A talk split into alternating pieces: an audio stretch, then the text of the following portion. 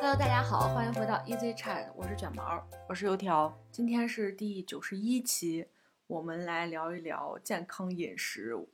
估计是不是会有人有疑惑，为什么要在冬季给大家聊健康饮食？ 啊，为什么不能是冬季啊？因为我感觉啊，每一年说这个要减肥，要开始健康饮食，要开始就是改哦变自己的生活习惯，大约都是在春季。 三月不减肥。 对对对，就是那个。嗯嗯，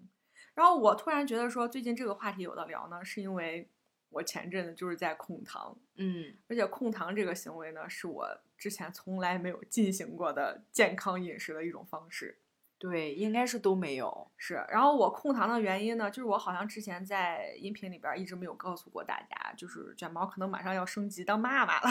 啊，所以我以为你要说当爸爸。 不是，那我有点儿难，我得先变成个男的。 所以我控糖是因为我在做这个产检的时候，就是遭遇了大家可能有一些人都会遇到的这个情况，就是妊娠糖尿病。我觉得是不是大多数的孕妇都要控糖？先给大家说一说这个检查是什么，糖耐。简单跟大家讲一下，糖耐就是在你孕期达到某一定周数的时候，然后你去做的一个检测，检测是需要你空腹喝那个葡萄糖粉冲的糖水，它是嗯有浓度要求的，它会测你三个数值，一个是你空腹时候你的血糖，然后一个是你餐后一小时，也就是你喝完糖水一小时之后的血糖，再来一个两小时之后的血糖，这总总共三个数值，只要有一个数值不达标，你就会被判定为妊娠糖尿病。 它等于说要看你的胰岛素的那个调节能力。啊对哦，。对，但是嗯我经常听说怀孕的时候都要控糖。嗯，如果你代谢不好的话，嗯，这时候不控制，你将来妈妈和宝宝得糖尿病，就是风险会提高。嗯，就是出于多种因素考虑，然然后后就是控糖。还有一些人，他可能从初期开始控糖的原因就是不想自己的体重长太多，在宝宝的大小属于健康值的范围之内，然后你这个孕妈体重长得少的话，也有利于你将来自己的恢复。所以它嗯是一连串儿的东西。然后我呢，我当时是餐二两小时的时候，不过就超了一丢丢。 但是医生说你就是控制，你这超的不多，但是你要少吃米面。嗯嗯，虽然说之前你也跟我说过哈、你有同事之前怀孕的时候，到后期人家就是不让她吃米面，对，嗯，它就是所有的水果，然后主食都不能吃，对，就是饿的极了，跟吃减肥餐一样的，就是西红柿、黄瓜。 对对对对对，就是西红柿、黄瓜随对便对吃，其他的这一些都不行。对，然后我呢，就是这个数值出来之后嘛，嗯，我自己手机上是能先查到的。我看完之后，我中午就不敢吃饭了，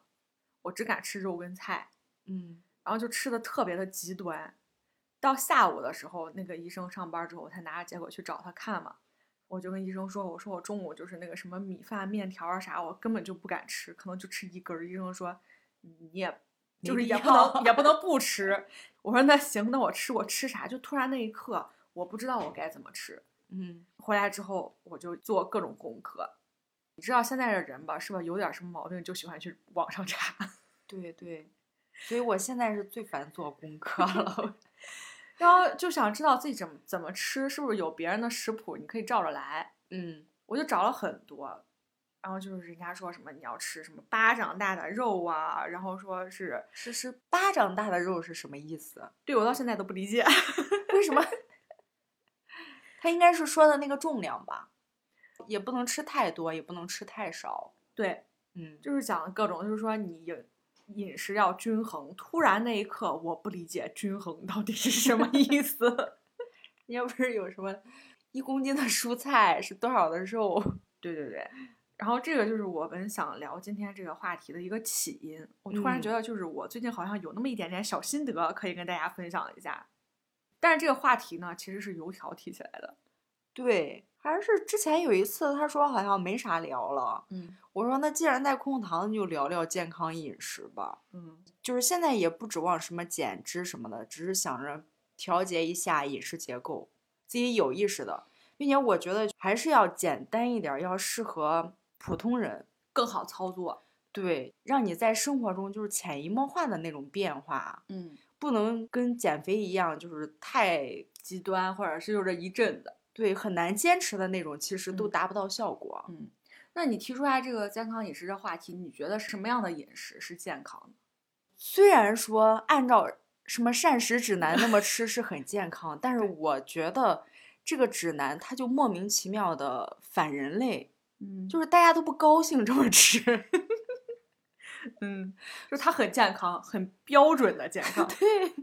但是没人就是愿意长期这么吃，嗯所以我觉得现在对我们来说，健康的饮食就是让你菜和肉的比例大于主食，嗯，这就是一个相对健康的饮食。嗯，这是你认为相对健康。对，我觉得我最早感觉有健康饮食这个概念的时候，是挺早的了。你知道，有几年突然间就开始有了这个概念，叫做少油少盐。就是一阵风刮来了，是，然后就嗯是长辈嘛，就是爸妈那对一辈儿，对突然就说，哎，要少吃油了，嗯，要少吃盐。嗯要关注什么高血压这种疾病，对，就是说一嗯定要少吃盐，因为我记得我们家以前吃饭其实还挺重口的，一般家庭里边儿他的饭没有那么清淡，而且咱这边儿你发现没，早期的时候绝大部分家庭用的都是那个铁锅，嗯，铁锅如果你油少的话，那是很粘的。我跟你说，为啥要用铁锅？因为现在我小姨家还是用铁锅，我她们家也是，我爸也是用铁锅，对她就觉得铁锅对人体有益，可以补充微铁量元素，补铁。 可以补充微量元素。我不知道这个就是能补多少啊，这个也没研究。 但反正传统的家庭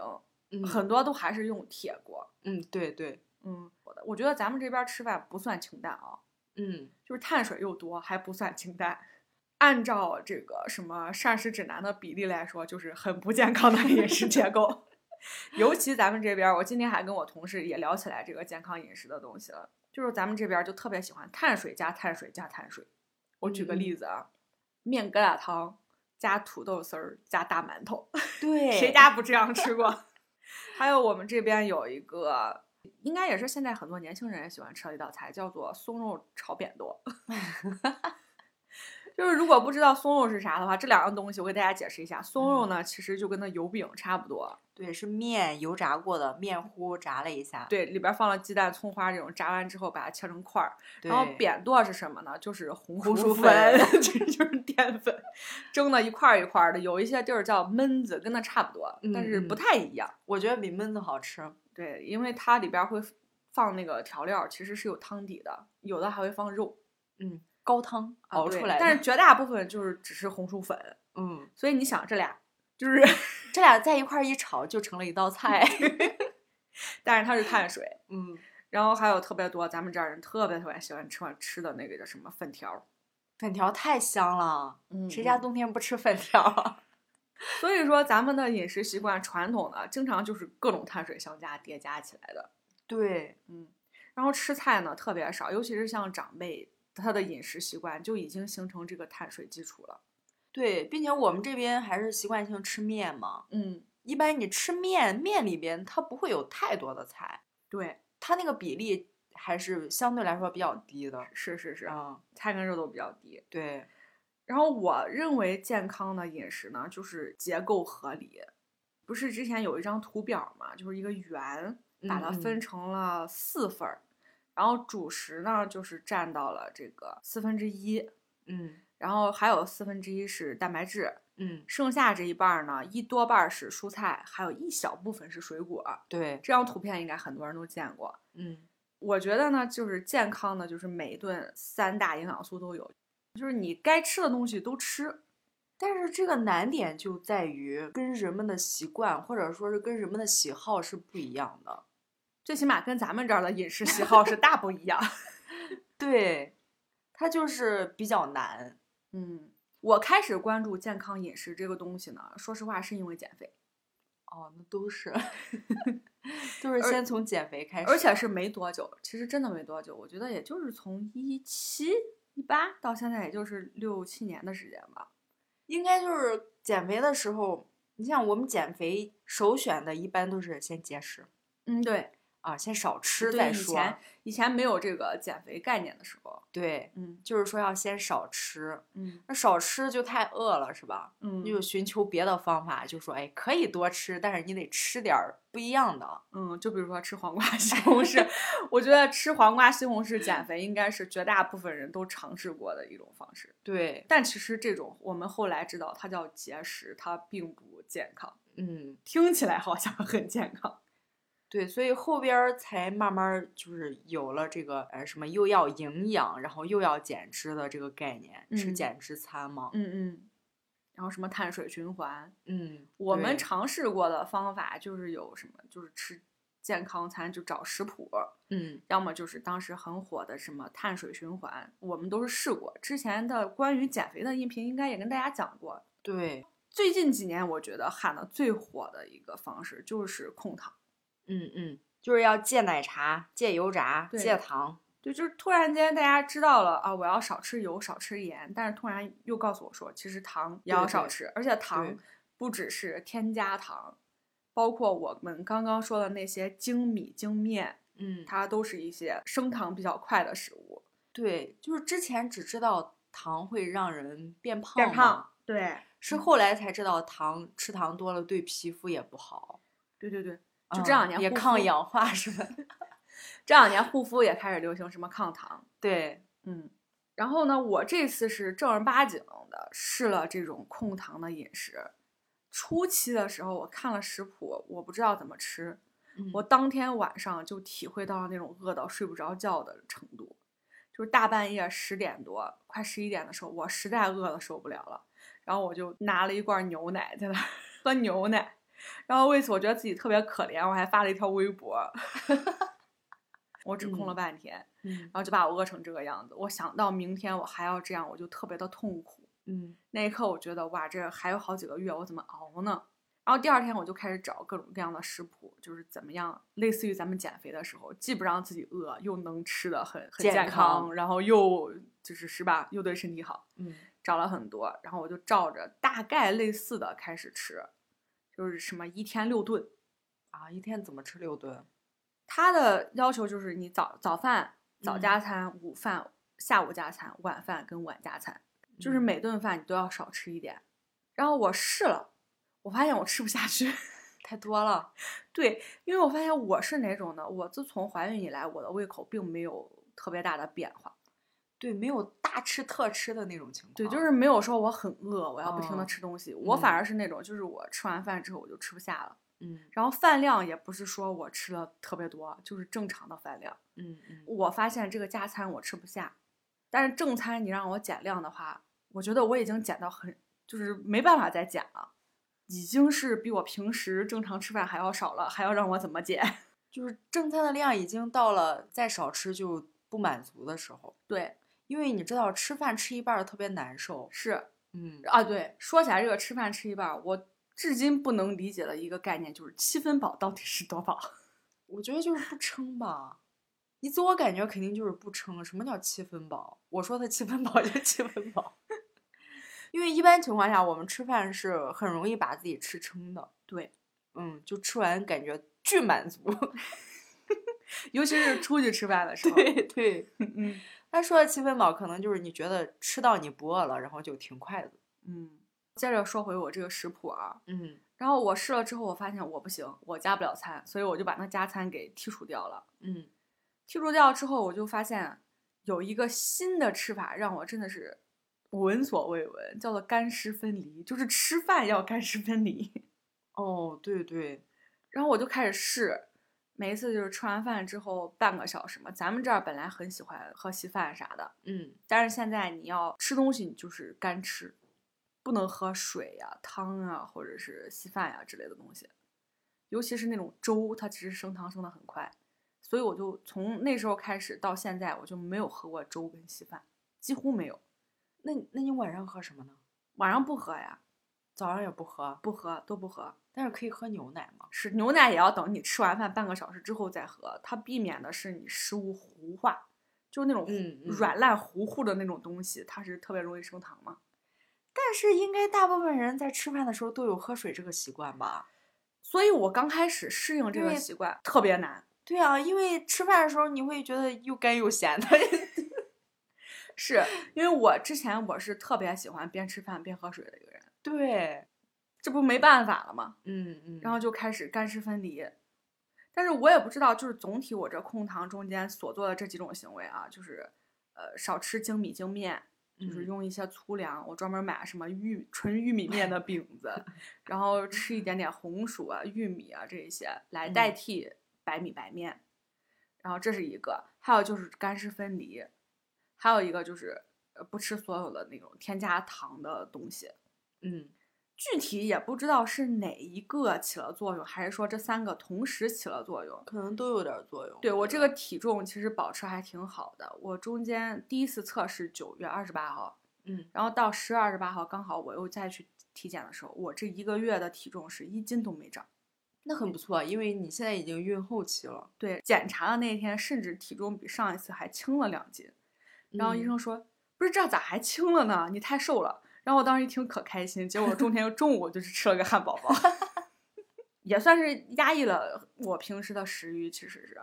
嗯，我还是觉得就是这种健康饮食的方式是不可能长期坚持的，嗯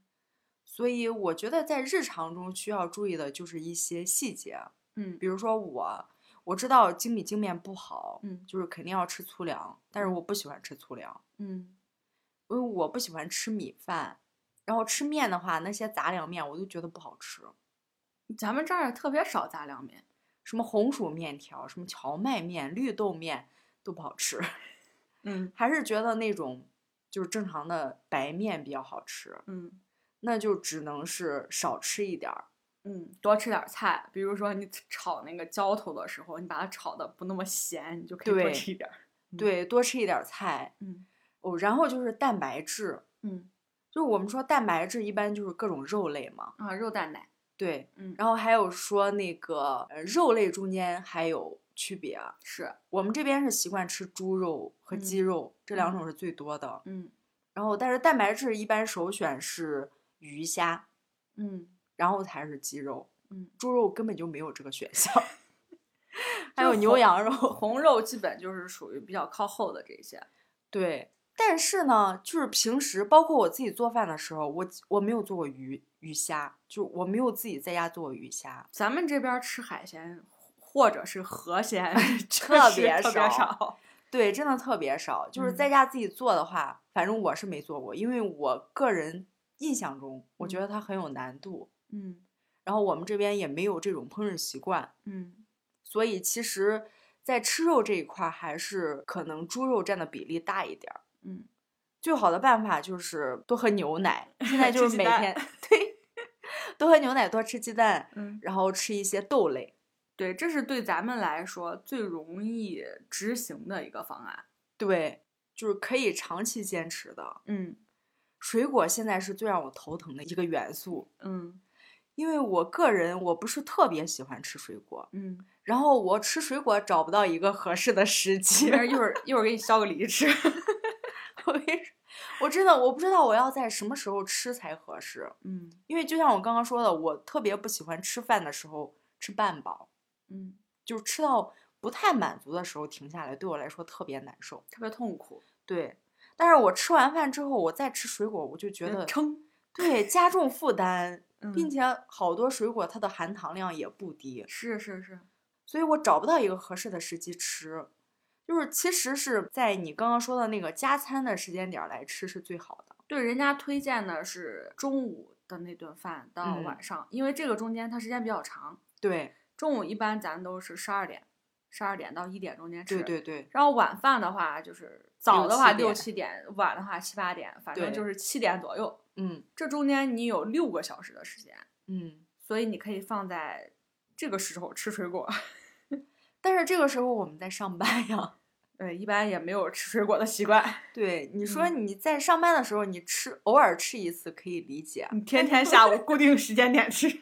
也太奇怪了。再说了，这摸鱼也风险太大。对你像我有特殊情况，那我肯定到肯定知道，嗯，它是嗯个就是 对它特要殊补时充期。营养。对，你说我要是平时天天都这么着啃的话，还真没见过。 对，就是比较奇怪，嗯，咱们这儿也没有什么什么公司下午茶呀啥的这种习惯，嗯，有一些地方可能有，但咱们这儿没有。对，嗯所以我觉得水果对我来说是个难题。 嗯，其实水果的话并不是特别必须，其实相比于蔬菜来说，我觉得更重要的其实还是蔬菜。对，可能水果还是要补充一些维生素吧。嗯，那你刚刚也说到红肉，我想起来最近这几年还有一个特别流行的一个饮食方式，咱们都嗯还没尝试过，但是我有见很多，叫做地中海饮食。什么呢？就是你的表情让我感觉你之前是没听过。 对，我不、我不知道什么叫地中海饮食。地中海饮食这种方式呢，就是顾名思义，地中海那一块儿、 他们嗯的饮食习惯，嗯就是主要就是周边的一些什么西班牙、意大利、法国、希腊这一些，就烹嗯饪方式上很简单，然后就是有足量的这个水果、蔬菜和全麦谷物，哦，然后它的蛋白质其实就是比较多的一些鱼了，因为它在海那地边儿中嘛海。 对，它嗯主要就是一些豆类、坚果，它这个饮食结构的蛋白质，就是说首选的就是这些海产品，嗯就是水产，嗯然后下来就是你说那些禽类，嗯，最后是红肉。你看听起来比较出名的西班牙，咱们就知道啊，西班牙海鲜烩饭。对。但是这不是地域特征给他们带来的饮食习惯吗？对，然后他们那边儿的气候呢，地中海气候， 对，人家有专门的。对，对，以就是此这命个， 名对对，这个气候，所以它那个气候，他们那儿烹饪方式相对来说就相对简单。并且国外他们吃饭是不是就是不怎么煎炒烹炸的这么搞？不是有也有是有吧那披萨不是烤的吗？哦法餐那些鹅肝呀、啥牛排不都是煎的吗？哦也是啊、有烹饪方式是嗯都有，但是这一块儿呢，因为它的天气气候原因，他选择吃他没有办法吃那么就是油腻呀、大热呀，就是像咱什么端个四川火锅过去吃，可能就会有点儿上火。嗯而且他们选的油脂呢，一般都是一些什么橄榄油。总体的来说，它这个饮食结构加习惯，经过有一些数据测试吧，就发现它对于心血管健康非常好，就是这种饮食方式，嗯嗯少油少盐，然后饮食还比较均衡。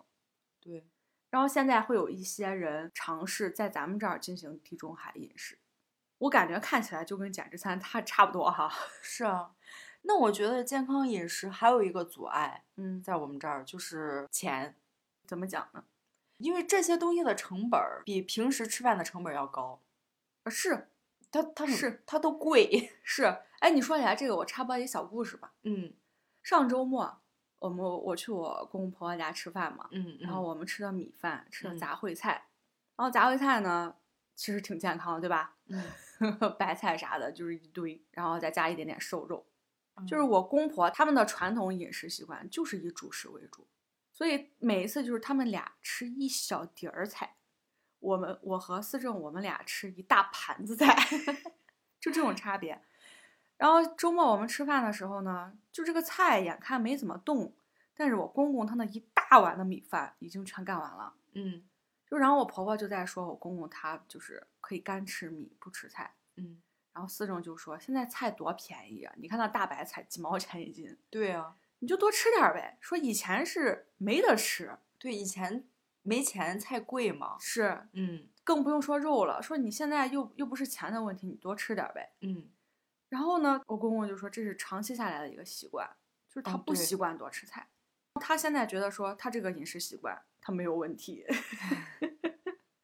就是我活到这把年纪，我依然很健康，各种指标都很正常，我为什么不能这么吃？对，这就回到一个又回到一个意愿的问题， 嗯因为我同事他有一个他自己的观点，嗯，他认为你想吃什么的时候，就是你身体里面缺什什么？跟思对政一毛一样。 对，他说你想吃米，想吃面，那说明你自己需要，你需要你才会想吃。嗯，我觉得这就是谬论。我不知道，甚至他说你想喝酒的时候，就是你缺酒， 就是这种。那这不可能。这个问题一直是很难解决。嗯，所谓的一个健康饮食，它其实不是我们特别想吃的东西，会导致我们没法坚持，或者坚持起来特别难。嗯因为我个人，我之前也是不怎么吃菜的，嗯嗯，我也不知道为什么，以前可能是不吃的菜太多了，要挑食。对，所以就是一直吃主食。我以前也有拿糖拌米饭吃的这种行为，都有。嗯，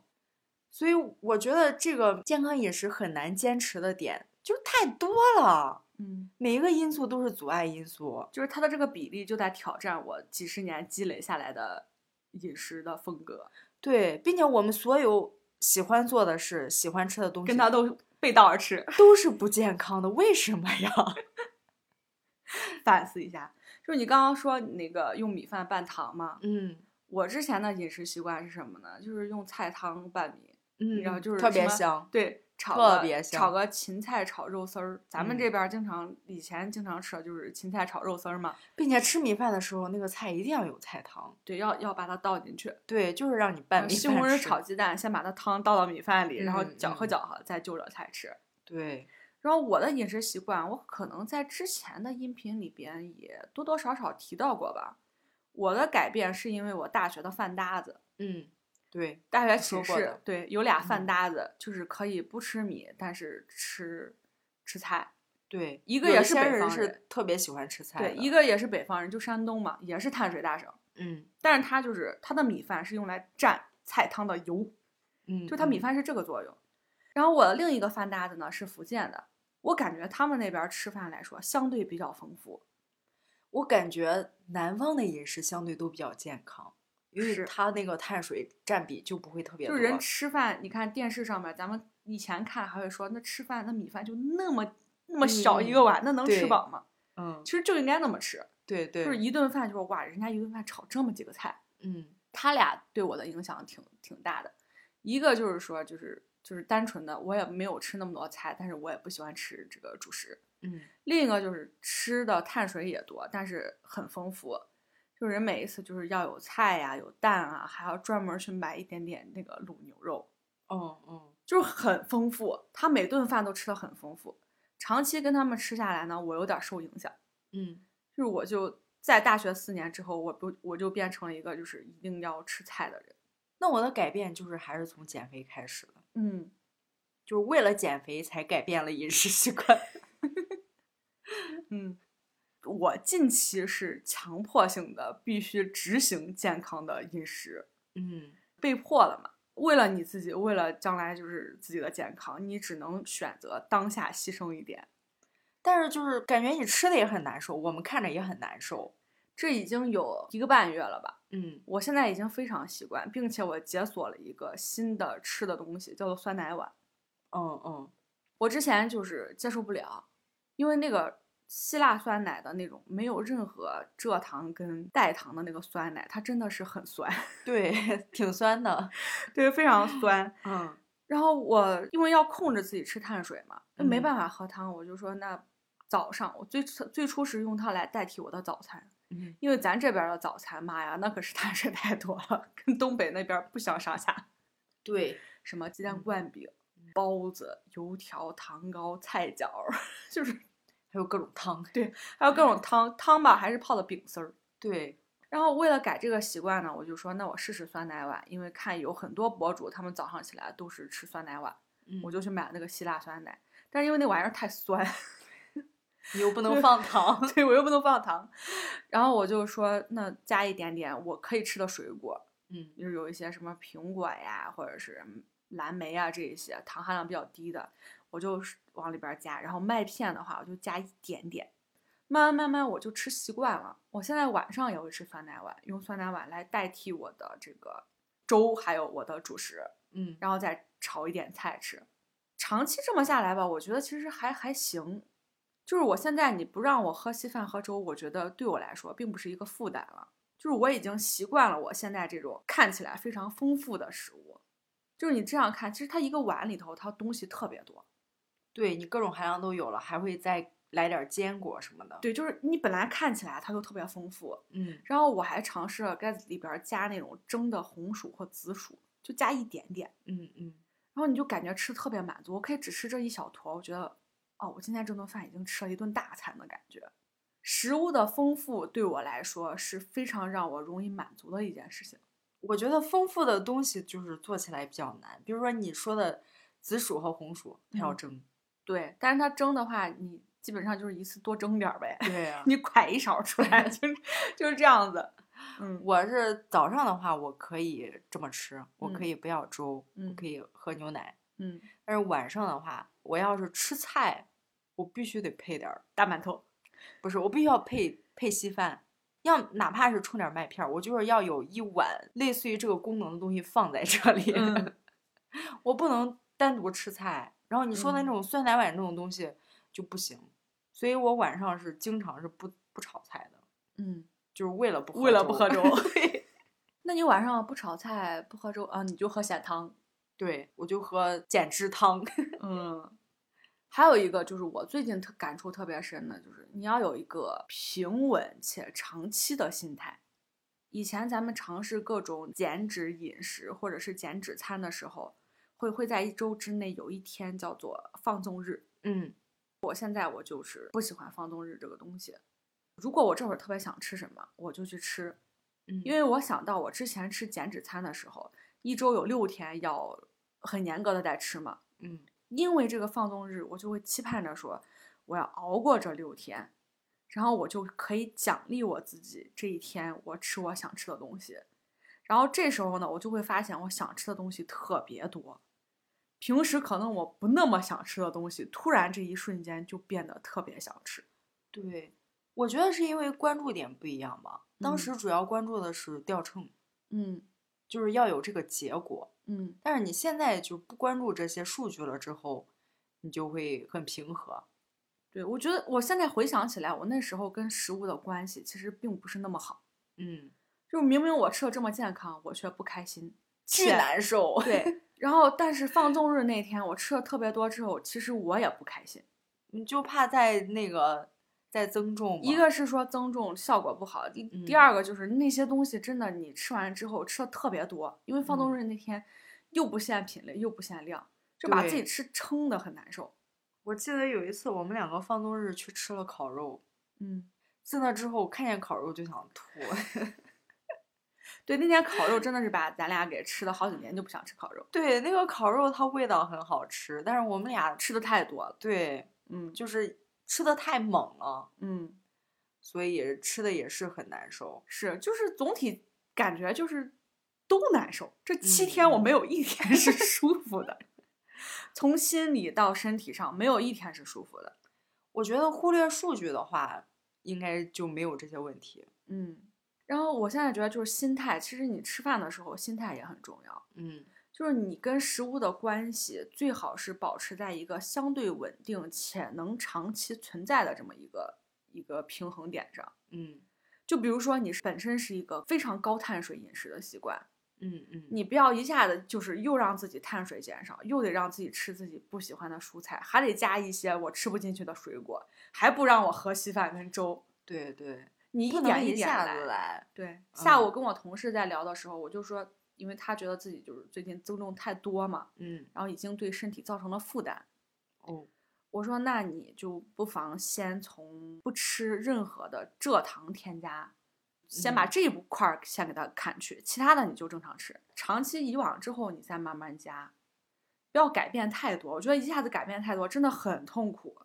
我觉得吃饭能达到的最好目的就是不让自己再增重。嗯至于说减重，我觉得不要奢 望，你通过吃这件事情不让自己再继续胖下去，就已经是嗯成功了。嗯，像他的饮食习惯，减掉糖之后，他是会瘦的。嗯因为它的添加糖太多了。他问我了一个问题，他说：“那酸奶里有糖吗当然有啊，？”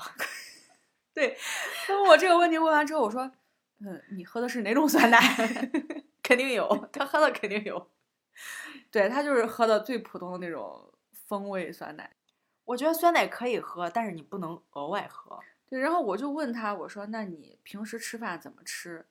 然后他就告诉我，他最近特别喜欢吃卷饼，卷饼卷酸辣土豆丝，再来一碗玉米参汤。我说：“完蛋，你这就是典型的咱们这儿的碳水加碳水加碳水。”对我说你下次你就把土豆丝给换了，你卷鸡蛋 是吧？葱花炒鸡蛋，嗯，青椒嗯炒鸡蛋，对，哪怕你青椒炒肉丝呢，对吧？总比你那 卷大土豆丝要好太多。我说你稍微调整一个，我忽然想起来，嗯以前有一个我同事，嗯，他跟我说，他说只有土豆儿在炸的时候 才是碳水。 为什么呢？ 我说他他不管怎么做，他都是土豆儿啊。 对呀、土豆儿它是不会变的。但是他觉得就是只有土豆儿被炸了之后，就是才会让人长胖。 他说平时吃没事儿，就炒家土豆吃丝儿，人家说我吃蒸土豆儿呀，我都不要油。蒸土豆儿当然可以， 对，是吧？很好的主食。我当菜。 就关于这几个分类，就是我发现还是有很多人他不清楚这个分类。嗯你像我这个同事，嗯，他就是比如说说哇，我知道我不能吃米面嘛，嗯，然后我吃红薯，我吃一大筐红薯。那人家总得吃饱吧？对他的他的饮食，我感觉就是特别极端，想改的话就是很难。我们下午也在讨论说这个健康饮食的这个方式嘛，嗯然后我感觉它其实是你需要长期哪一个习惯能更容易让你长期坚持。，对，你不是说急于求成，我这一会儿吃完，我立马身上这什么全都好了。他得让你最起码是一年以上的这么坚持。嗯我觉得几个月的时间可能都不太够。嗯，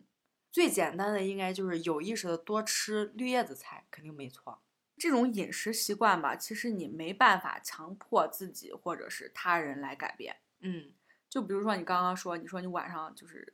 吃炒菜必须得有汤吗？嗯，对，但是你像如果到了真到了我这种情况，就是你必须受迫于某一种因素，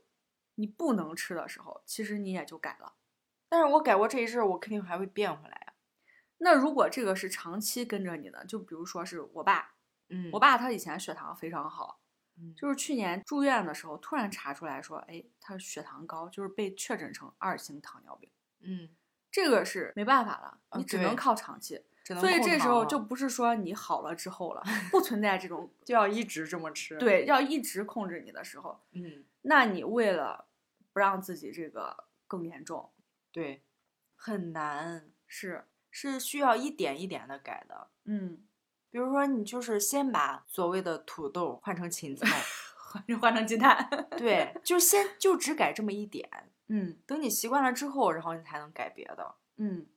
我现在是对肉类来说，我就不那么严格，嗯，我想吃猪肉我就吃猪肉，嗯但是我现在就是尽可能的多吃菜，因为蔬菜量这个摄入是一直不够的嘛，嗯就是现在先把蔬菜量的摄入给提上去，嗯，然后再说它这个吃哪个肉好，对它到底好不好的问题，嗯就是先把这个量先控制上去，然嗯后再说你要更优啊或者是什么样的。嗯，